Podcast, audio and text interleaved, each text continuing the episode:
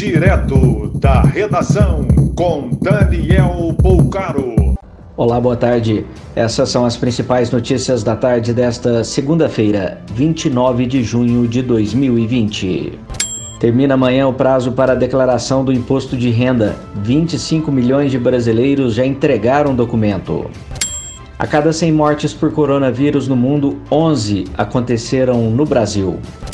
Uberaba, em Minas Gerais, registrou a morte de dois idosos por coronavírus nas últimas 24 horas.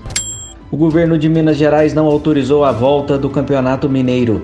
A previsão para a retomada seria 26 de julho. De acordo com a Febraban, os bancos brasileiros já emprestaram 1 trilhão e 100 bilhões de reais desde o início da crise da pandemia.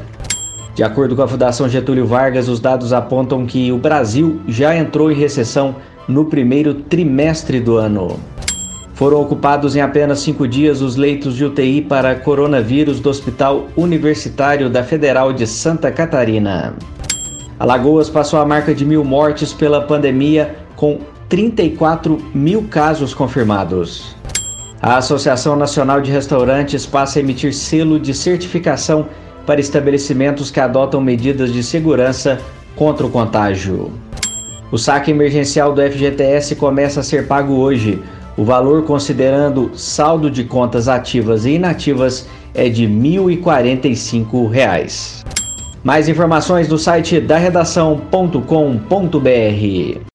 Você ouviu direto da redação com Daniel Bolcaro.